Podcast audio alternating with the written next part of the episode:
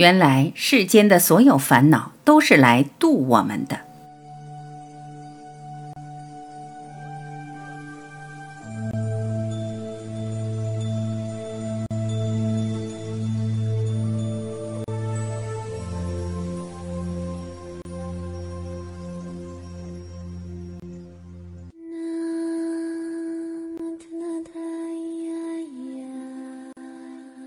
一，美好的承诺是真的吗？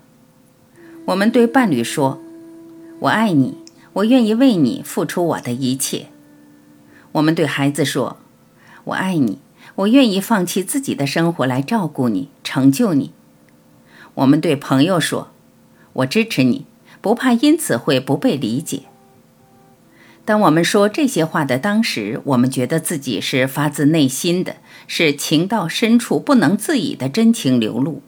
我们眼中看到的是伴侣充满爱意的凝视，是孩子充满崇拜的仰视，朋友充满感激的拥抱。这令我们怀揣着足以感动自己的真诚，去实践我们的承诺，想以时间的流逝和美妙的果实来验证我们的誓言。可是结果呢？结果真的像我们期待的一样吗？有几对伴侣真的为对方付出了一切？有几个孩子能毫无负担地承受如此沉重的父爱母爱？有几个朋友能够接纳我们的支持而不觉得欠了个偌大的人情？如果一个丈夫对妻子说：“我爱你，我愿意为你付出一切，给到你最好的生活和物质，照顾你一生。”妻子也对丈夫说：“我爱你，我愿意放弃工作，照顾家庭，支持你的事业。”看起来这是多么相爱的一对夫妇啊！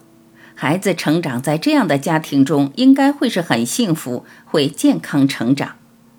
可是，真的是这样吗？如果呈现出的真是如此的完美，那么世界上无数个这样的家庭，怎么还会有如此多的争吵和泪水？为何有如此多的夫妻中途离异？为何有如此多的孩子会叛逆、抑郁，和父母的关系接近冰点？痛苦的原因是什么？我们看到了表面的话语，我们领会了意识上的表达，那我们有体会到话语下面的真实想法吗？我们有发现我们的潜意识在想些什么吗？如果了解了我们的潜意识，我们就会发现我们痛苦的原因到底是什么。表面上，丈夫说：“我爱你，我愿意为你付出一切。”话下面是对妻子的要求：“你也要爱我，也要为我付出一切。”表面上，妻子说：“我也爱你，我愿意相夫教子，照顾你一辈子。”话下面是对丈夫的要求。你不能忽略我的感受，你要时时都让我安心。表面上，妈妈说，其他我什么都不要求你，你只要好好读书，将来念一所好的大学，有个好的前程。话下面是对孩子的要求，妈妈没有机会去念名校，我付出了这么多，你一定去替我实现梦想。表面上对朋友说，我会无条件的支持你。话下面是，我希望你也会无条件的支持我。我们看到了美好的承诺下面隐藏了什么？交换。爱的下面隐藏了什么？要求。这些都是我们痛苦的根源。我们想要的太多了，无论对方是谁，我们都会把我的需求放在第一位。如果对方是我们的挚爱，那我们的防御会自动工作，我们会加以掩饰，把我们的私欲掩饰在美好的情感之下，深藏在潜意识之中，以一种容易被大众接受的假面出现，并起一个冠冕堂皇的名字——这根本不是爱，而是自私，是私欲，是小我在支配我们的一种表现，是小我在满足自恋，在寻找存在感。也可以这样理解，所谓爱，只是小我寻求证明自己的一种方法。三，欲望来自虚幻的自我。我们在滚滚红尘中浸染，如果没有一个我作为载体，怎样才能够去修炼？如何去安放我们这颗愿求解脱的心呢？可是时时刻刻怀揣着小我，我们又该如何去修心呢？佛法教导我们破除我执，是因为我们都会执着于自我是真实存在的，我们就是执着于有一个真实存在的自我，因而才会抗拒去发现它只是一个幻觉这个真相。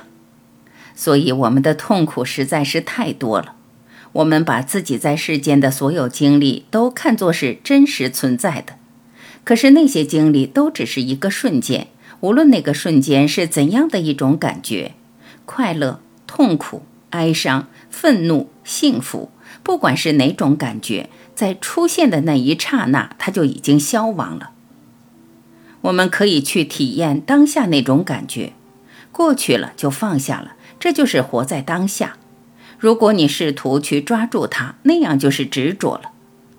你有没有尝试过一再的和旁人诉说一个令你屈辱心碎的经历？当你一遍遍的重复抱怨时，你是否也在不断的重温那个场景？而这会让你的痛苦更加深刻。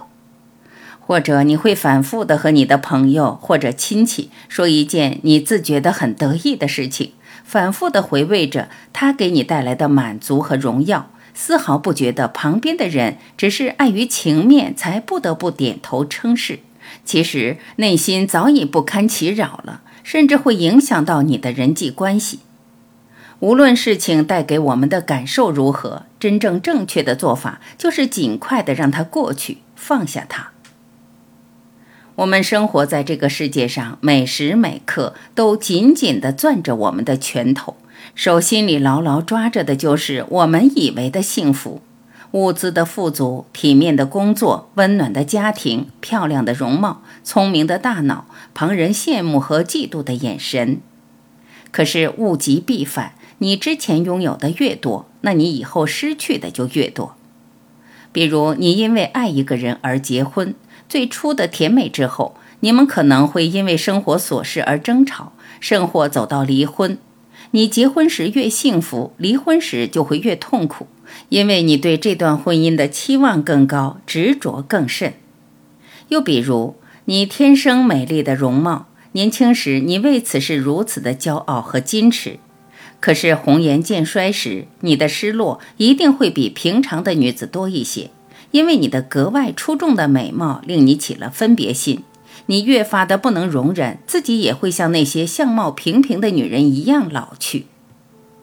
对于我们来说，这些情感体验还有很多身体上的伤痛，都是我们试图证明自我存在的有力的证据。直到终有一天我们离开这个身体时，从出生那一刻就紧紧攥着的拳头才会放松摊开来，于是我们才看到里面什么都没有。我们才有可能对一切皆是幻象有了一点感觉。四，烦恼即是菩提。当我们怀揣自我时，我们会时时刻刻的和别人比较，因为我们和别人比较，就更证明了自我是存在的。同样，也是因为比较，让我们生出了各种妄念。对方不如自己，会令我们升起傲慢心。对方强过自己，会令我们升起嫉妒心，还令我们自卑。两个人情况差不多，还有可能令我们争强好胜，一定要胜过对方。这种种的念头都会令我们痛苦，内心总是会充斥着各种各样的烦恼，而这所有的烦恼皆来自于我。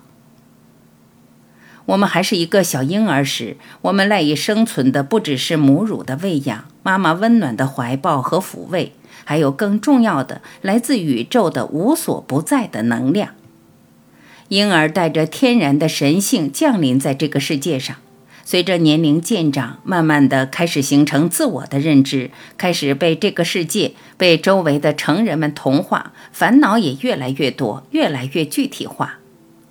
童真渐渐的失去，自我被喂养的越来越强壮，直至完全的覆盖了我们的本真。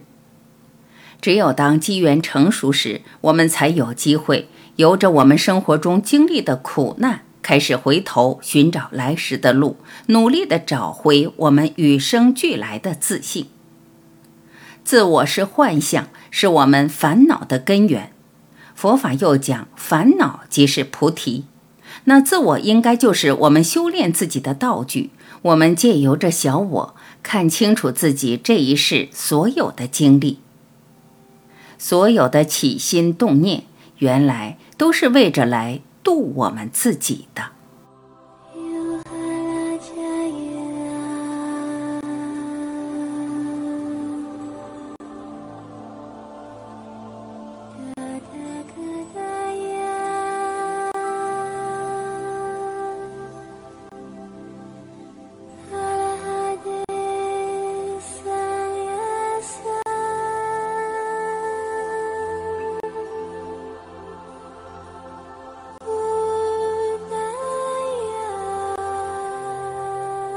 感谢聆听，我是晚琪，再会。